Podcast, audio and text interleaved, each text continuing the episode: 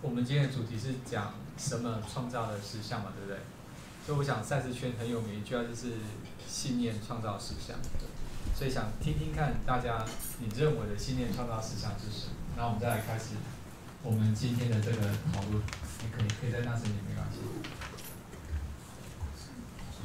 对，因为我们知道信念创造实相这句话大家都听过嘛，而且朗朗上口，对不对？可是通常大家以前遇到了，你什么时候最会听到这句话？人家什么时候告诉你信念创造实相？啊？是创造好实相，是不好实相的时候？对。衰的时候。对。所以这要通常以前我我看我听到就是拿来当成宝剑在砍别人，有没有？嗯。对啊，就是，我觉得你这样好像不 OK，你要回去检讨一下，觉察一下，有没有？信念创造实相，为什么你创造这个实相来惩罚自己？很多人听到这句话就会觉得开始，你觉得会舒服还是不舒服？不舒服。对。再来是，尤其是很多刚接触赛事的朋友，最常遇到这种事，有没有？还正在搞不清楚状况，然后那个就被一个很资深的学长说：“你这个叫信念创造实相，你要回家觉察。”然后就开始崩溃了。本来是要来取暖，然后就崩溃了啊！都是我的问题，可是他又不知道我怎么创造出这一切嘛，他陷入了两难，就是他讲也不是，不讲也不是，对，所以很多人对“信念创造实相”这句话，他是拿来用来，不是看自己，他是拿来看别人。这是我常常以前提到，然后我觉得很多疑惑的地方，对，甚至是在我们还刚结束赛事不久的时候，都很多受伤的地方。我不知道大家有没有听过哦，以前。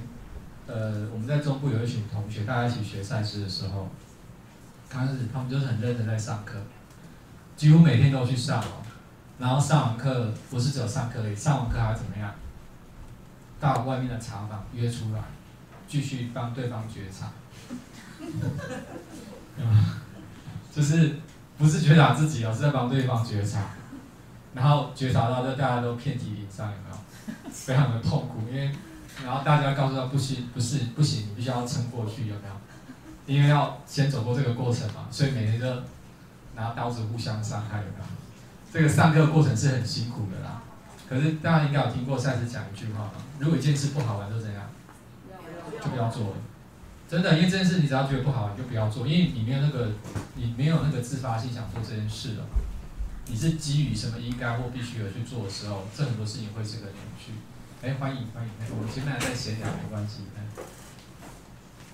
所以那时候，呃，李平邀请我来的时候，那时候其实一开始我蛮拒绝的，蛮抗拒的这样子，因为我觉得哦台北有点远啊。所以以前我在这里工作过好几年，这样，我觉得台北有点远这样。然后他来了两次跟我聊，然后他跟我聊一些事情之后，我突然有感觉，就是我现在做分享，我觉得我很大的用意是，呃。反正第一次来台北跟大家聊聊天，就是我没有要特地传达什么知识，我其实是我在分享一个我觉得我学赛事之后，我很多对生命的角度跟观感不一样的地方，提供给大家做参考。那我想要做一个统计哈，这是在这边目前在场哦，你学赛事有超过两年或三年以上，可不可以举个手？绝大部分都是对不对？阿青班，所以每个都是我的学姐，因为我接触赛事不过就是三年的时间而已，很短的时间。所以我想表达是说，很多人会把时间当成是很重要的因素，对不对？就是你学习多长或多久的时间，或是你看了多少赛事书。但是为什么很多人明明学了很久的赛事之后，他还是碰到很多障碍的问题？大家有没有去想过这件事？大家这里大家都还还喜欢。应该是说，其实不管学不学，障碍都在嘛。只是说学了之后，那个障碍可能就不见得就是障碍了。哈哈哈！我记住了，对不起，我不非常不会记名字，现在都瞬间即忘这样。越美讲的很好，对。所以很多原来可能是问题的，在学习之后就不再是问题，对不对？那如果他呃学了赛斯之后，那个问题还是问题的话，可能他。他只抓他想要的东西，好，呃，譬如我们说，呃，其实我们觉得不一定要孝顺父母，那他可能就不知道说，哦，原来是他背后是因为我们如果父母他违反我们真正的自我想要发展的话，很大的部分我们必须做自己，而去拒绝父母，这个是可以不孝的。那如果他只是他只是选择说哦，原来可以不孝父母，就是他选错重点，那就可能要学了好几年，还是觉得到处都是障碍这样子。是啊，所以很多人可能学了很多年之后，他的实相还是有重重困难，为什么？还没有同学想要回馈一下。是有一些矛盾的地方，矛盾的地方，对他没有发现有两个不同的信念，对，他可能那个信念没有被看到。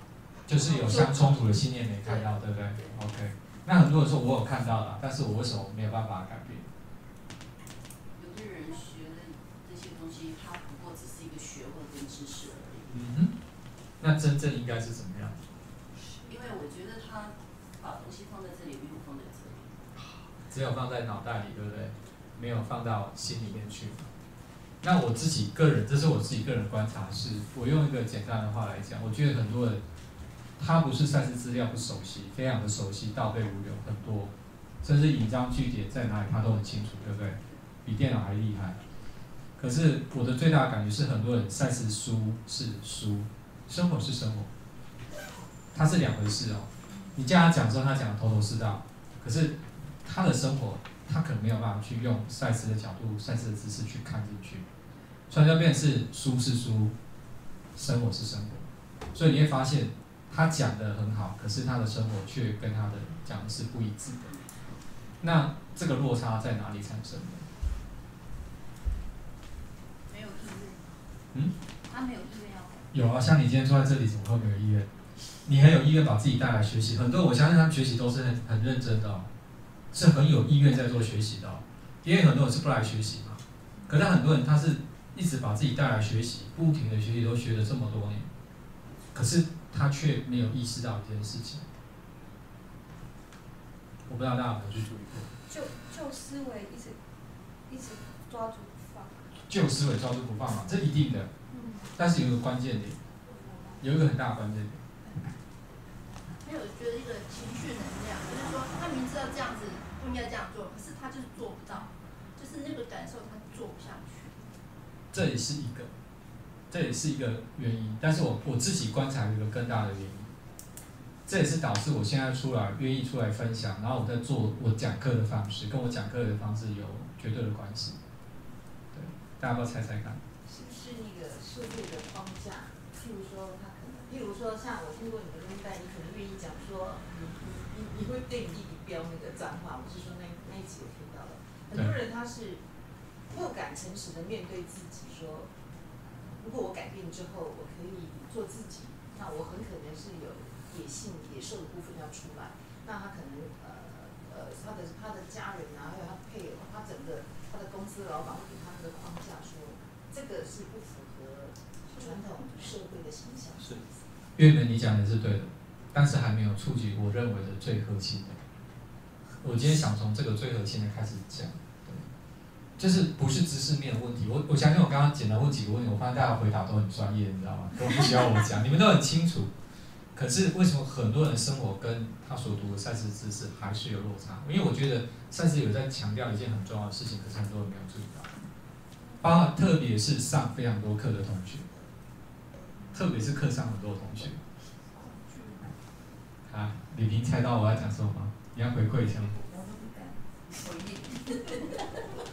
没有，我们今天是聊天，你不回应我，课讲不下去了，有三个小时呢。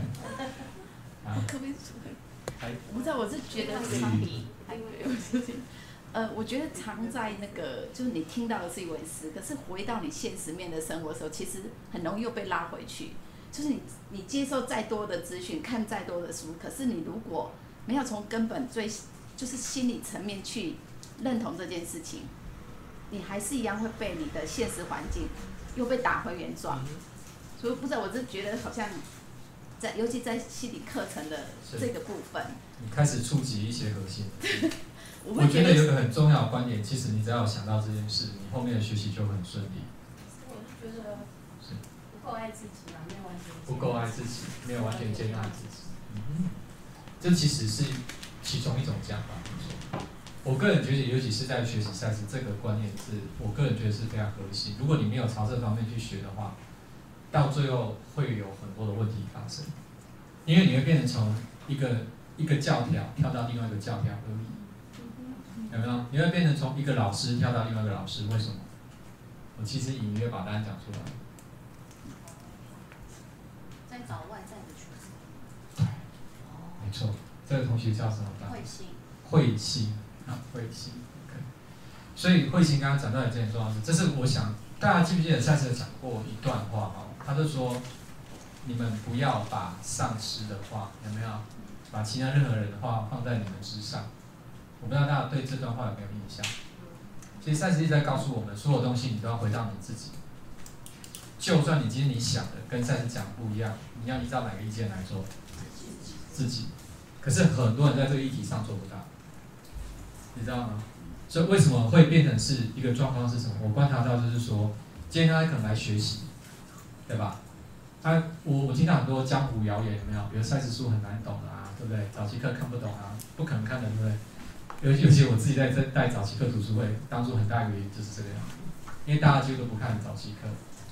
今天可以借机广告几分钟吗。早期课对赛事早期课大家知道吗？有听过吗？有听过吗？那我想请问一下，有真正把它读完的有没有？没有，他有有下过功夫，读完一本就好了，有没有？你你读过？哦，那不错呢。嗯，曼君真的不容易，有一二三四五，那有没有至少读过一本的？没有哈。那我这期跟大家广告一下，因为跟这个今天的主题其实有很大关系。就是为什么很多人觉得赛斯书读不懂？你知道为什么吗？因为赛斯在第七十一节有讲一个很重要的事情，他说。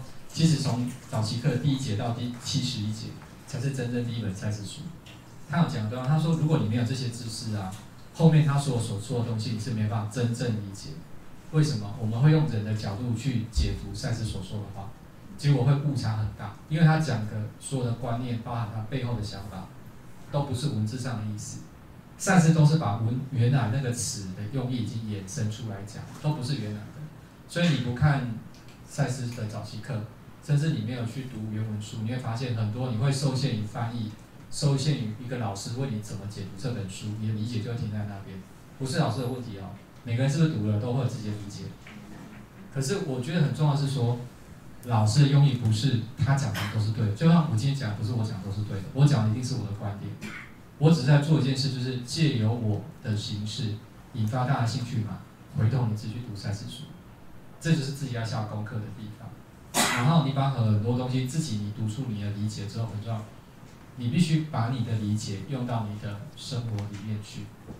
很多人的落差就在这里，有没有？他知道赛斯讲什么，可是呢，他做的时候，他以为他懂赛斯在说什么，可事实上他没有去实做，所以两者之间有很大的落差。然后他没有去观察出来嘛，对不对？我们今天会稍微讲到一些个人实相本质的东西，你就会发现说。有很多很多我们以为的跟赛斯讲的是不一样的。我再做一个意见调查一下，大家都有听过二零七五年，对不对？赛斯讲二零七五年嘛，其实像二零七五年这个时间，赛斯讲什么主题？有没有同学知道？二零七五年。哦，对，这是我最常听到的答案。对，好，还有没有别的答案？二零七五年，赛斯在讲什么事情？就是整个。地球好像就会毁灭了，是吗？然后大家到扬升了，是不是这样？不是，对，不是，因为赛斯没有讲地球毁灭，他也没有讲扬升，对，赛斯不讲扬升，也不讲开悟这样。我现在讲是我的观点啊，我的观点。OK，有没有同学知道二零七五年赛斯在讲什么？二零七五啊，集体开悟，对，对，代表你没有看过我讲那个影片。啊，没关系啊，大家都一样啊，对。二零七五年啊，赛斯在讲一件事嘛，他在讲基督在里，有没有？基督带领就是基督第三个人在里地球。当然他有告诉你说，到二零七五年会有一些事情会完成，哪些事情？就是说这个第三个人格来到地球，他会完成之前没有完成的事情。比如说一开始是创立基督教嘛，对不对？但是因为在基督教他走组织，所以开始有一些扭曲，对不对？那他再来这个人，他到时候那个宗教的部分整个结构都会改变，甚至这个人会很重要，他有一件很重要的事情，他会指出我们个人跟存有的关系，然后他会给你一个明确的方法，你怎么跟你的内在部分去做接触。这其实是赛斯在讲的，可是大家听到好像完全都不是这一回事，对不对？在灵魂永生有，等会我们下课有时间可以翻给下给大家看。二零七五年其实在讲这个事，但是你看大家如果没有回去读原来的赛事书，是不是你的理解完全就以为他讲开悟？那你如果在追求开悟，那就麻烦大了。大家知道吗？你为什么追求开悟会麻烦大了？你就不用来上课了。我就不用来上。就没有课可以上了，没有，因为大家都开悟了。啊，大家都开悟是。大家其实知道吗？在赛斯他有讲啊，其实他有讲另外一个词，他不用开悟，他用那个词叫明觉，明觉。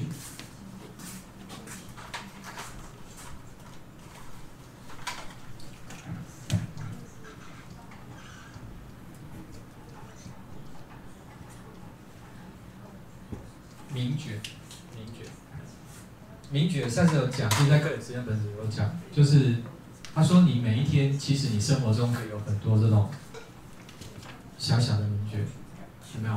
类似小的启发的东西这样，对，甚至大家如果有兴趣，呃，有我有个影片在讲，就是我们现在都大家都有上过课，都有学过，对不对？外在自我那个，对不对？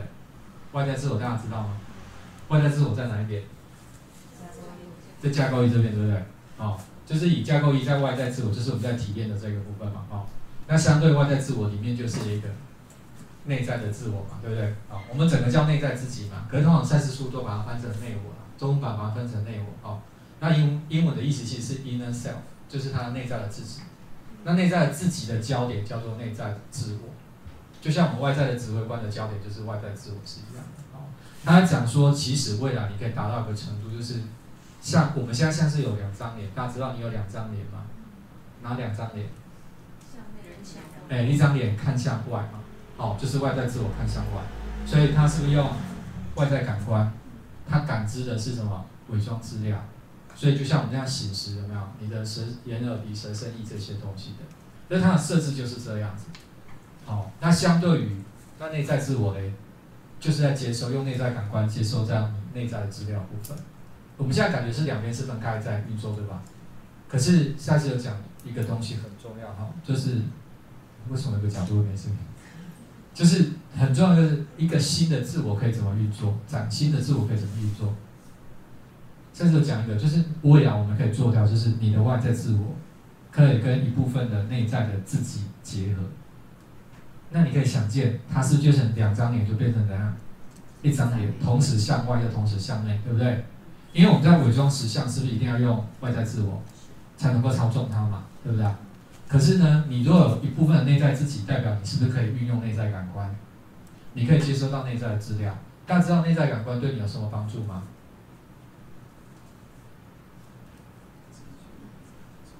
比如说，你对三个月后或是明天要发生的事情，你是很清楚的，那你去体验起来会不会更怎样？你是不是更坦然能够接受这些东西的发生？甚至有一些直觉灵感，竟然会告诉你会避开某些比较大的危险，对吧？是吧？所以在个人实际上一样提到这件事情嘛。当你很多人，当你的外在自我把自己孤立起来，不接受从内在而来的资料的时候，你会觉得自己遇到这些事情都是怎么样？好像毫无道理的，有没有？就砸到我脸上，有没有？就像我们今天走到师大街上，有没有？突然被这个蛋糕砸到，你都不知道它怎么发生的嘛？就是当你切到。切断来自内在的讯息的时候，你就会有这种错觉，因为你不知道事情怎么发生的，好，你不知道事情怎么发生的，OK。所以为什么我会讲到这边呢？是因为这次是没电吗？还是我放？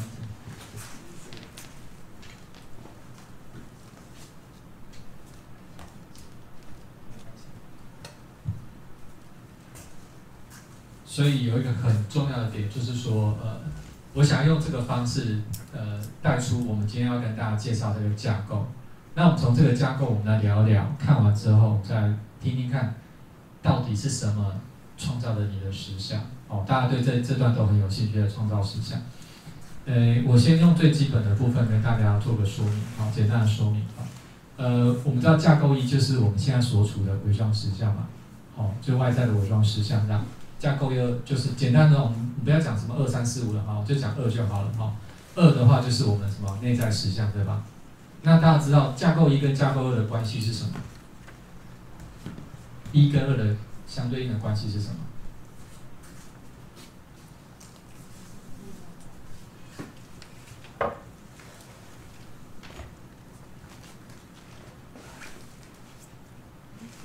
一一是从二来的，嗯，是这样子。是。事实上，以上这个讲法，我们是画图这样画的哈。事实上，架构一是被架构二包起来的。你会想象，架构二是这个空间，架构一不过是我在玩的其中一个小空间，这样可以吗？因为是架构二投射产生架构一的。哦，只是我们今天画图感觉是架构一较比较大嘛，对不对？事实上不是，是架构二是把架构一包起来的，这样可以了哈。所以你可以想象，架构三就是把什么？架构二包起来，你就对这个逻辑就会有概念哈。好，那我们来看一下，那我们架构一跟架构二，它在运作，它是有一个运作的方式啊。那我们内在跟外在连接的一个很重要的装置 device 就是这个心智，哦，三十书叫 “mind” 心智。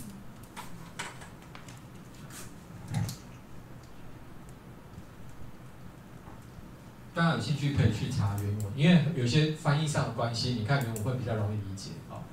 然后心智嘛，然后我们在外在的这个部分哈，心智在外在这个部分叫，我们在圣书都翻译都叫意识心，意识心。那其实它的原文是 conscious mind，有意识的心智，好，有意识的心智。然后相对，你就可以想，相对有意识的心智，另外一边就是什么？我们讲无意识或潜意识嘛。要不然以前如果翻意识心，你会认为两个是一组的吗？你可能看不出来相对关系，可是它事实上是整个是一起的。然后甚至又讲一个，就是说，那你这个有意识的心智浮现出来，那个伪装模式被捕捉到，你可以知道，就是那个结果就是你的头脑，哦，你的头脑。那你可以想象，你的外在感官收集的这些伪装资料，就是通过你的大脑，它会为你去诠释眼前这个画面嘛，哦。那大脑一个很重要的。运作的机制，我们先把机制讲。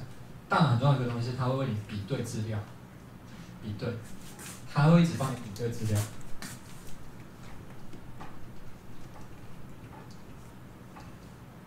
因为你大脑要负责为你诠释你眼前看到一切嘛，他为你诠释它。那他怎么诠释？他怎么诠释？他就是 OK。今天当我看到这些东西之后，对不对？你的大脑会去资料库里面找，你的资料库就是什么？就是你的记忆嘛。你有没有发生过类似的场景？什么东西它会调出来？它为你诠释这个画面，这有没有必要？这非常有必要。可是这也是后面造成很多问题的地方。比如说你现在过马路，你过马路这个经验是不是透过学习而来？那怎么过马路看红绿灯，对不对？它比如你走到路口，大脑就经过比对，告诉你哦，那这是什么安全或危险，怎么样过去？就是这么来的。可是这个功能也是罪恶感在用的方式。很多人这种追感也是这么来的，好，到这边还可以吗？因为大家可能比较没有听过我课，我先把这个概念介绍一下。所以你可以知道，你的大脑透过你的外在感官接收所有这些伪装资料，哦，它就是处理这个东西。那很重要，它也只你的大脑跟你的外外在感官也只你的外在感只处理外在还有伪装资料，你的外在感官没有办法接收你的内在资料，这点很重要。所以代表你的大脑在做判断的时候，它大部分依靠的是什么？嗯，就是依依靠你这个理性逻辑的东西在运作嘛，你感知到的资讯嘛。可是很明显，从这个图看起来，他接收不到内在资料，对不对？所以有没有很多事情背后的成因，他是不知道的？头脑是不知道为什么这些事情会发生的，对吧？所以会导致一个表面上的，算是讲表面上的因果论。表面上的因果论，通常举个例子啊，举个例子，如果你今天发生一件事情，你是不是都会找一个发生的原因？那你会从哪里去找？啊？经验。你可能会说，呃，举例，今天我可能跟呃曼君早上他讲了一句话，搞到我很不爽。通常不是这样认定。我跟他讲话之后，我很不爽，所以你认定是他的言语刺激了我。所以原因因是什么？因是曼君的那句话，果是我的情绪反应，对吧？我们普通是这样认定。可是你如果这样认定，你就中招了。为什么中招？因为他讲的话是中性的，会不会受伤是？哦，这个专业啊，这个回答很专业。这位同学叫越美月美越美越美，对，好，对，谢谢，我记住了哈。对，OK。这这个是一个你要看懂个人实相本质很重要的，你不能被表面的因果论给绑死了。再次说我们在伪装实相，我们受制于我们的感官的关系，所以我们的认为，我们是不是认为是线性时间？就是曼君前面讲的什么话，我才有怎么样，后面那个生趣的感受，对吧？可是事实上是什么？啊？你本来心情就不好，就有情绪。嗯，你这边应该有那一本嘛，《个人与群体事件本质》，对不对？第五章经验的机制，建议大家可以去翻一下。在这讲句话：当我们感知到一件事件的时候，对不对？你们通常都以为那个感受是因为事件而来，你不知道，其实你的内在感受才是引发这些事件的原因。所以用个简单的图来讲，就是当你的内在有感受想表达。对不对？这个东西被推出来，变成是实质的事件，你在对这个实质的事件起反应，这样可以吗？所以今天如果我跟曼君发生一个事件，我有情绪的时候，请问你是要去看他讲的什么话引发你的怒气吗？不是。如果你用这个角度，你永远找不到答案，你永远会怎样？在外境里面找各式各样的解答，找各式各样的为你解说，对不对？可是真正的是你内在有很多未被表达的感受。被你平常很多不小心小小的压抑的感受需要被表达，对不对？我有一个需要被表达的愤怒，然后曼君有一个想要表达的东西，我们两个怎么样？我们两个才会讲好演这个对手戏。这样大家可以吗？这其实信念创造实相一个很重要的理解哦。当你遇到一个实质事件，其实是你的内在的感受的显化而已。你如果没有这个感受，你不会跟他引发这样的事件，然后被你感受到，这样可以吗？对，但是很多人会觉得是，觉得赛斯仍然是怎样，仍然很在乎别人对你说什么。我必须要讲这句话：当你还在很在乎别人讲什么引起你的情绪，很显然你忘记赛斯教给我们的教导是，一切从你的内在感受开始，才会有外在世界，你才会对他起反应。这个是非常非常重要的基础观念，要不然很多人为什么我们刚刚不是提到他的生活没有改变？他是不是仍然在抱怨外在人事物？谁对我做了什么？对不对？我先生对我做了什么？我男朋友对我做了什么？对不对？我公公对我做什么？婆婆对我做什么？永远是不是都还停在这个地方？可是请问一下，你有办？你有没有办法去改变任何一个人？事实上，是我们改变不了任何人，我们只能改变谁？自己。但是还是改，你还不是能改变你自你以为的那个自己，你只能改变外在的这个部分。对，所以有一个很重很重要的东西，说很多人对学赛事之后的一个基本架构，他没有去弄得很清楚，他会一直把很多他以为的套到赛事资料去，可实际上他不是赛事说的，也不是赛事的教导的本意。这是我想要表达的一个点。好，那我回到这边，我继续讲，所以。当我们我刚刚讲了，外在自我是面对武装实相这张脸，内在自我呢，就是内内在这个脸，对不对？那开始在在就讲到了很重要一件事情，当你一个内在的冲动出来的时候，对不对？我相信大家学下这一段时间都有听过嘛，对不对？你要顺随内在的冲动嘛，是不是都有听过这句话？那请问你有每一个冲动都去执行吗？没有。那为什么？害怕，请问是什么东西在运作挡着？头脑，你的头脑会怎么样做挡着？抓着过去。嗯，OK，还有呢？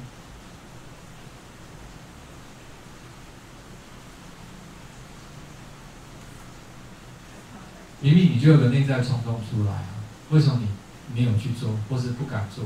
或是做不到，罪恶感，啊，哎，罪恶感是谁提出来？啊，越美好。还有吗？做价值判断。做价值判断，什么是价值判断？就是有没有好处啊，有什么利益啊？嗯。或者社会怎么认定这样？OK，好，那我就用这个图来跟大家分享一下。很明显，从这个图来看嘛，当你一个内在冲动出来的时候，对不对？一个事情要不要做，他会先经过哪个门户去决定这个事情会不会发生？东西从这边而来的时候，大家从这个图来看嘛，什么东西影响这个东西能不能推出来变成实质的事件？啊，对，你看哦，当个内在的资料进来，被你内在感官接收到之后，对不对？好，早期课其实有讲，因为内在资料对我们外在自我太强烈，所以他在内在自己被接收到之后，他会再经过你的潜意识，它会一层又一层的稀释嘛。到最后会来到你的有意识的心智，甚至所说有意识的心智就是你的指挥官，因为你一个东西出来要不要被执行，要不要被表达，是你的有意识的心智在控制的。那你有意识有意识的心智用什么东西来决定？就是你的信念系统。所以上次在个体实相本子有讲吗？意识心是信念的载体，大家记得有这一章吗？意识心是信念的载体，第十一章，如果我们记得第十一章，意识心就是有意识心智是信念系统的载体。其实我们在这里玩的一个游戏，就是在玩信念的游戏，有没有？这个信念组合会发生什么结果，对不对？你把它做出来，你去观察你的组合是什么。哦，到这里还可以吗？所以当你有一个内在的冲动出来，它会被你的信念系统给过滤，或者是解读。所以上次有形容，你的信念系统像个筛子一样，有没有？筛子，大家有印象吗？筛子是做什么用途的？过滤嘛。所以你是不是那个比那个筛子的孔大的东西过不过得去？就过不去了。就像你的信念系统一样嘛。我举个例子哈，我都常常开玩笑讲说，哎，最近最红的男明星是哪个？大家在追剧，最最近要追哪一个？玄彬哈，啊哈，那我们就继续用这个例子吧，因为我们已经用了好一阵子了，所以看来没有新的取代他哈。大家的大家的老公是不是？OK，我就举个例子，假设假设你今天你的内在想要引导你，你说我很想就要玄彬，对不对？就在巷口的冰淇淋店可以吗？好，他可是你平常都往那边走，可是他今天出现在后面的冰淇淋店，那你今天你是你的内在的自我，你怎么引导这个很笨的外在自我走到那里去？顽固，不要说很笨，你每天想都不想出门就往左边走，可是明明他今天出现在后边，那你要怎么引导他？这些信念创造实相，我们到底怎么创造实相的过程？我们来讨论一下。突然想吃冰。突然想吃冰，哎，很聪明，对不对？哎，就给他打个 pass。我今天突然很想吃冰淇淋，是不是就遇到他？很拍神，你有个信念系统，吃冰会胖。那个那个冲动出来，马上就被他压抑下来。对，就被打趴了嘛，对吧？那有的不是嘛？有的说吃冰对女生可能生理期什么是不好，对吧？那你会不会去吃？不会。这是不是很多生活中的例子？然后你开始抱怨说你跟你的内在祈求要发生这件事都没发生，事实上他有没有帮你安排？有，他有帮你安排，但是怎样？他这么赞同我们吗？敲这么大声？那个冰店打来了。啊，冰店打来是不是？没有啊，可能是大家的内在内内在的自我在抗议。你看，你平常都是这样不理我，我要敲这么大声，你才听得到。所以你可以想见，啊？他有时候会，我们有创造一个邻居有那个。我们还是我们喇叭可以。对不对？我们开大声一点点。他有时候可以，有时候会。没关系。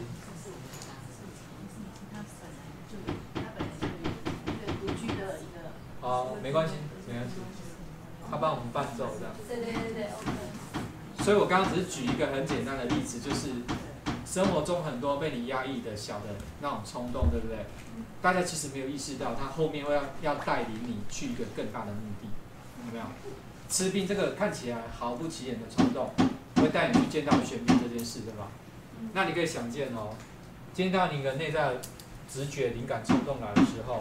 会被你的信念系统给过滤或阻挡，你如果能够越有意意识、有意识的觉知这件事情，你就可以避免掉很多这种状况。甚至怎么样，你可以把那种相冲突的信念拿掉，对吧？我们学下一个我们都知道啊，你今天的身体健康是受制于这些病吗？是什么东西影响吗？不是吧？你所想的比你所吃的影响要大吧？对，这点是很重要的哦。所以你可以看见、想见说，当你一个内在冲动，好像没声音。麦克风好像没声音，对不对？有啊，没声音。啊？现在不收音。我只怕影响。我们把它开大声一点。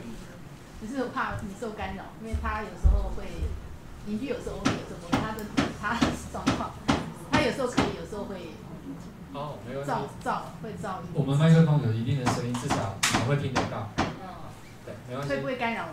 不会干扰。不会不会不会。那些敲。对，你要自己筛选过滤，好，自己筛选过滤。好，那所以我们先来看到，我只是用这个玄冰的例子，对不对？让大家看到说，有很多你的内在的冲动，或是直觉灵感，会被你一开始就被你过滤掉。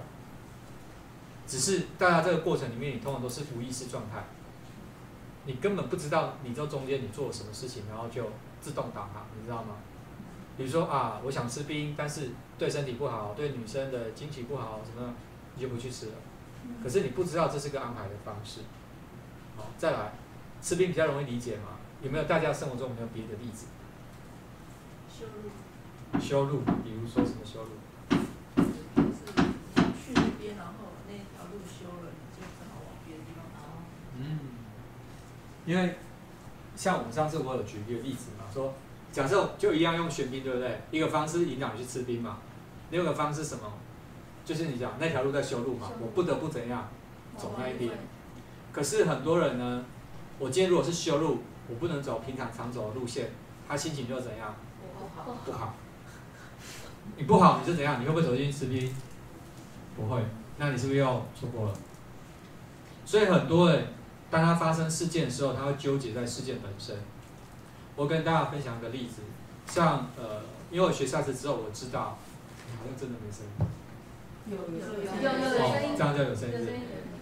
就是呃，比如说我平常我要去一个地方，我就是直走再右转，然后有一天我就开到这个我要本来右转地方前一个路口，我就有感觉，我因为我就收到我的直觉告诉我说这里就必须要右转，我通常都会照做了。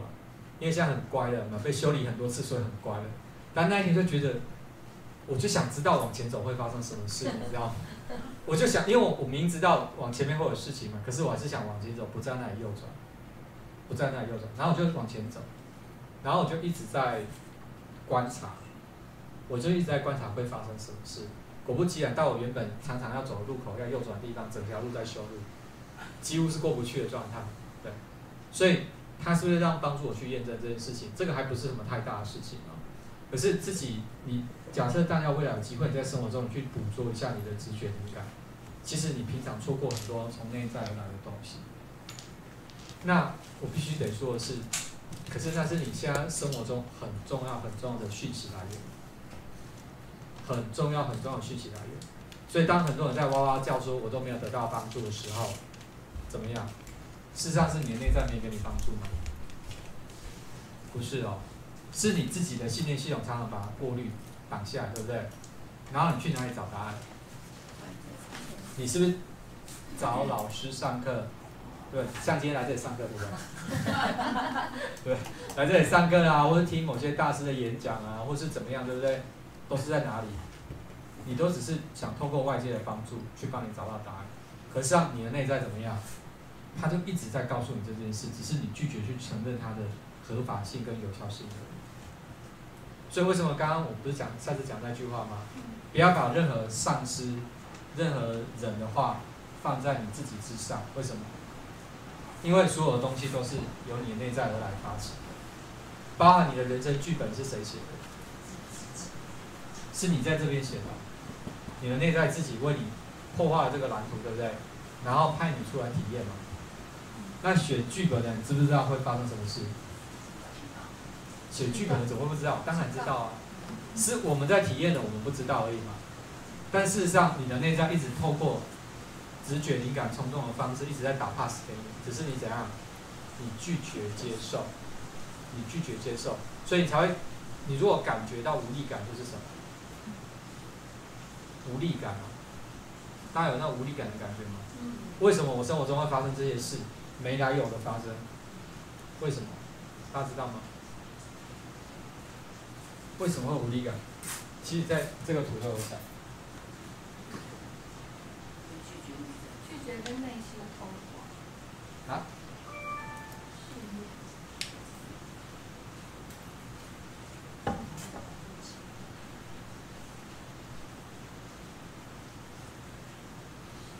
我们刚才讲的很重要的东西嘛，当一个内在或是从潜意识而来的东西，对不对？或是内在直觉、直觉、灵感、冲动。楼上真的很喜欢我们的演讲，一直给我们回馈。他其实很想靠近。啊？嗯，他独居，他很想靠近。我们欢迎他来参加，好吗？留了一个中间位置给。他不会跟人连接。啊，真的哈，好，没关系，我们试图跟他连接一下。所以你可以想见，一个从潜意识而来的东西，对不对？是不是都一定要透过你有意识的心智？去做出选择，所以，但是有些人像有些传统心理学怎么讲？你的潜意识是怎么样？藏污纳垢，对不对？所以不好的东西是不是从这里来的？然后呢，这些东西是不是影响着你的所有的行为，你能不能控制？你觉得是不能控制，对不对？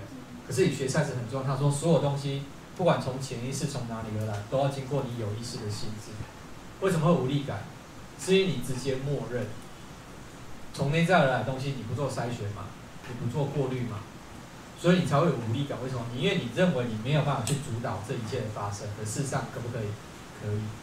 而且在讲很重要，你所有的东西、信念系统都是在你有意识层面可以够得到。所以有些人认为这是我以前怎么样怎么样造成的，够不到。事实上，是不是？不是。累世的经验会不会影响你？会哦。你过往的经验会不会影响你？会。但是当这个东西来的时候，仍然要怎样？是通过你的有意识的心智，在当下做出决定？所有从内在而来的东西，都是你的有意识心智在当下做出决定。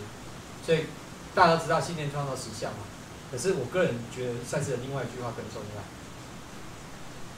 猜猜看，有没有要猜猜看？当下是意识。哎，不错呢。你你很认真在上课哦。因为你刚刚有说当下。原来是我给很多提示，对不对？我我个人认为，我讲两句话比较给大家听。当你只相信到信念创造实相，你会被很多东西给吸止。为什么？你甚至会批判自己，为什么我的实相很糟糕？你甚至会归咎是这些潜意识而来的东西，你会归咎是这些转世的你在影响你吗？可是你如果看这个图，就知道了。那些影响存不存在？存在。他们可不可以渗透进来？可以。但是你可不可以做出有意识的选择？可以。所以，除非你完全认知到赛斯讲当下是唯一支点这句话真正意思。因为要不然赛斯如果认为你是受你的转世影响，受过去的你影响，他要不要讲当下是唯一支点？不用啊，是不是就跟我们传统想法是一样的？线性时间嘛，我几岁结婚，几岁生小孩，几岁。发生什么事都是以前过去的我造就现在的我，对不对？这是一般人的想法。可是那是信念创造实相吗？不，那是当下是唯一之点吗？不是。而且那个符不符合上次讲的时间观？上次讲时间观是哪一种的？过去、未来、现在、对，过去、现在、未来同时存在嘛？那代表，请问一下，你二十岁的你跟三十岁跟四十岁你是不是都同时存在？他们二十岁，你做出他的决定嘛？是不是决定他的人生发展？三十岁那个也做出他自己的嘛？那你现在年纪有没有做出你的？有。可是偏偏很多人觉得怎么样？我没得选。有没有很多人觉得没得选？我现在没来不及，对不对？这代表你对于赛斯讲广阔现在这句话，我们可以再去深入了解。除非你真正的从你的过去的束缚释放出来。你会觉得我当下做什么决定都是可以的时候恭喜你的，你才是真正的自由。然后你会知道，既然当下是唯一支点嘛，所有事情都来到这个当下，来到我的面前，让我重新做出选择。除非你怎样，默认有没有，或是你放弃选择权利嘛？从内在而来，告诉你怎么做你就怎么做。甚至今天还有个同学拿那本《觉察真我》，对不对？大家可以去看一下那本书嘛。你受到你的外在的依附的影响，社会价值观，对不对？你读的书、老师教的话、你看着演讲，这些外在东西直接操控你，你忘记你都可以做出选择。这时候你才会有无力感。为什么？因为你觉得这一切的选事情的发生，你是没有控制权的。所以我们不是常常讲句话？为什么要回到你自己身上？为什么要回到你自己？当你回到你自己，你是为你自己做出决定的时候，你会感觉到那个力量感。甚至很多人要借有一个练习，什么练习去取回力量感？大家猜猜看。有一个很简单的练习，就可以帮助你找回你的力量感。哎，我们好像读同一本赛事书。没关系，大家可以聊一聊。有个很简单一个动作，就可以帮助你觉得自己是有力量。深呼吸。深呼吸不是，不是。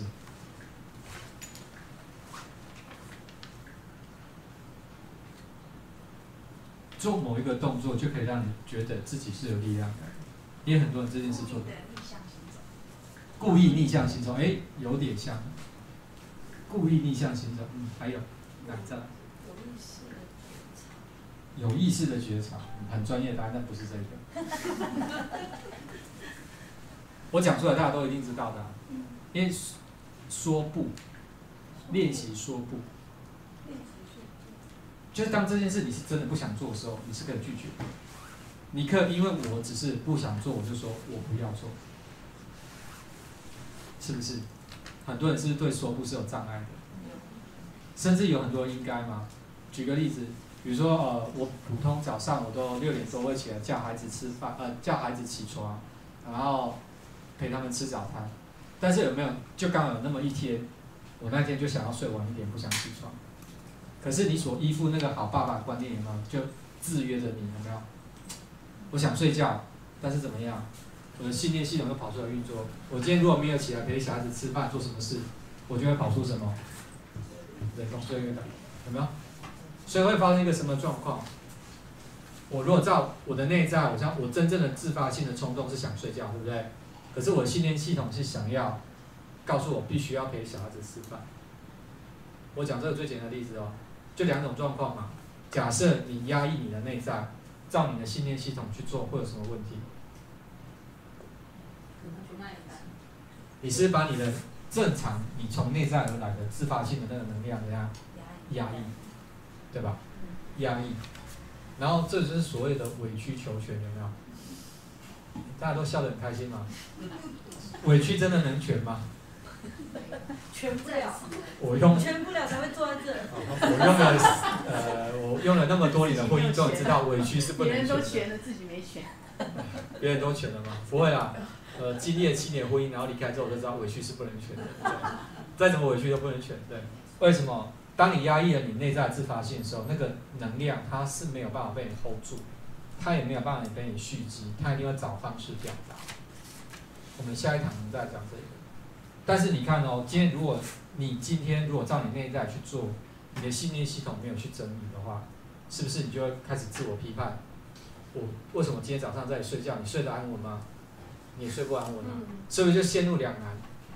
你睡觉不睡觉都不是。这为什么你要懂个人实相本质？他就在告诉你要把你的信念系统要整理好，要跟你的内在是怎样一致的。甚至我最近更喜欢用一个词啊，你可以想见，如果当你的内在表达是越顺畅的时候，对不对？那一切就没有问题了嘛。那很明显，你的内在如果要很顺畅的表达，从这个图来看，谁的影响最大？信念系统。你可以想象，如果当你的信念系统啊。假设你从门口看进来，对不对？它是一个完全透明的玻璃，是不是内在想表达什么，它就可以如实表达？你的信念系统是最小的干扰，但是很多人信念系系统怎么样？错综复杂，有没有？一个东西一个冲动出来，就搞到你已经做也不是，不做也不是。所以为什么赛事有这一本个人实相本质，一直在谈你的信念系统？因为很多相对应的东西你要去整理好。尤其是很多过期信念，你要去处理好，到最终你才能够真正的承认是什么创造你的实相。这样可以吗？